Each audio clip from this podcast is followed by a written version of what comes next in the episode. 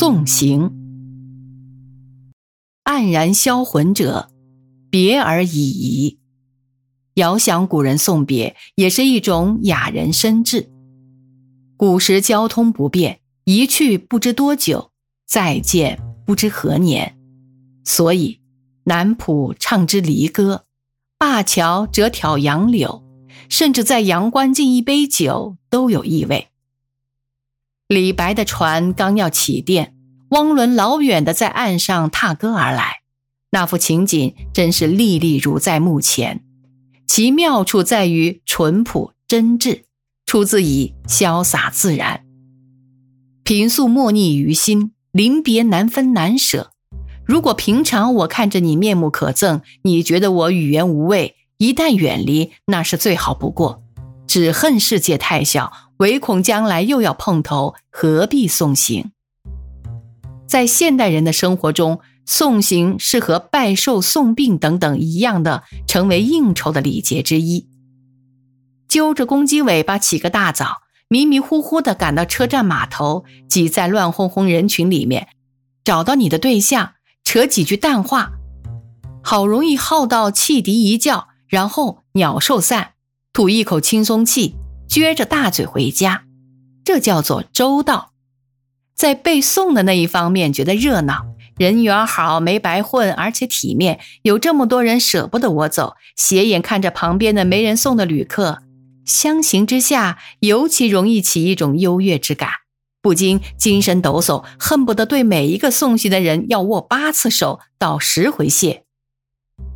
死人出殡。都讲究要有多少亲友执福，表示恋恋不舍。何况活人，形色不可不壮。悄然而行，似是不大舒服。如果别的旅客在你身旁耀武扬威的与送行的话别，那会增加旅中的寂寞。这种情形中外皆然。Max b e l b o n 写过一首《弹送行》。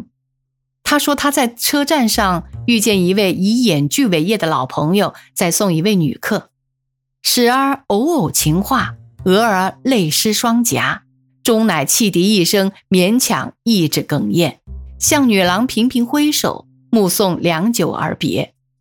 原来这位演员是在做戏，他并不认识那位女郎，他是属于送行会的一个职员。凡是旅客孤身在外而愿有人到站相送的。都可以到送行会去雇人来送。这位演员出身的人当然是送行的高手，他能放进感情，表演逼真。客人纳费无多，在精神上受贿不浅，尤其是美国旅客，用金钱在国外可以购买一切。如果送行会真的普遍设立起来，送行的人也不予缺乏了。送行既是人生中所不可少的一桩事。送行的技术也便不可不注意到。如果送行只限于到车站码头报到、握手而别，那么问题就简单。但是我们中国的一切礼节都把吃列为最重要的一个项目。一个朋友远别，生怕他饿着走，践行是不可少的，恨不得把若干天的营养都一次囤积在他肚里。我想任何人都有这种经验。如有远行而消息外露，多半还是自己宣扬的。他有理由期望着践行的帖子纷至沓来。短期间家里可以不必开火。还有些人思虑更周到的人，把食物携在手上，亲自送到车上船上，好像是你在半路上会要挨饿的样子。我永远不能忘记最悲惨的一幕送行：一个严寒的冬夜。车站上并不热闹，客人和送客的人大都在车厢里取暖，但是在长的没有止境的月台上，却有黑查查的一堆送行的人，有的围着斗篷，有的戴着风帽，有的脚尖在洋灰地上敲鼓似的乱动。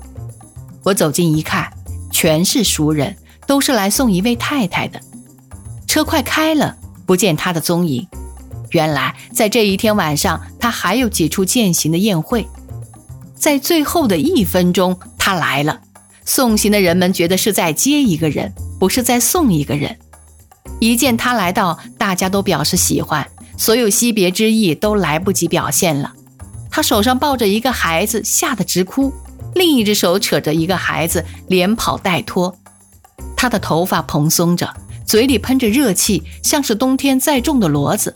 他顾不得和送行的人周旋，三步两步的就跳上了车。这时候车已在蠕动，送行的人大部分都手里提着一点东西，无法交付。可巧我站在离车门最近的地方，大家把礼物都交给了我。啊，请你偏劳给送上去吧。我好像是一个圣诞老人，抱着一大堆礼物，我一个箭步窜上了车。我来不及致辞，把东西往他身上一扔，回头就走。从车上跳下来的时候，打了几个转才立定脚跟。事后我接到他一封信，他说：“那些送行的都是谁？你丢给我那一堆东西到底是谁送的？我在车上整理了好半天，才把那堆东西聚拢起来，还打成了一个大包袱。朋友们的盛情算是给我添了一件行李。”我愿意知道哪一件东西是哪一位送的。你既是代表送上车的，你当然知道。速判见告。季开，水果三筐，康泰罐头四个，果露两瓶，蜜饯四盒，饼干四罐，豆腐乳四罐，蛋糕四颗，西点八盒，纸烟八听，信纸信封一扎，丝袜两双，香水一瓶，烟灰碟一套，小钟一具，衣料两块。酱菜四篓，绣花拖鞋一双，大面包四个，咖啡一听，小宝剑两把。这问题我无法答复，至今是个悬案。我不愿送人，亦不愿人送我。对于自己真正舍不得离开的人，离别的那一刹那像是开刀。凡是开刀的场合，照例是应该先用麻醉剂，使病人在迷蒙中度过那场痛苦。所以，离别的苦痛最好避免。一个朋友说：“你走，我不送你；你来，无论多大风多大雨，我要去接你。”我最赏识那种心情。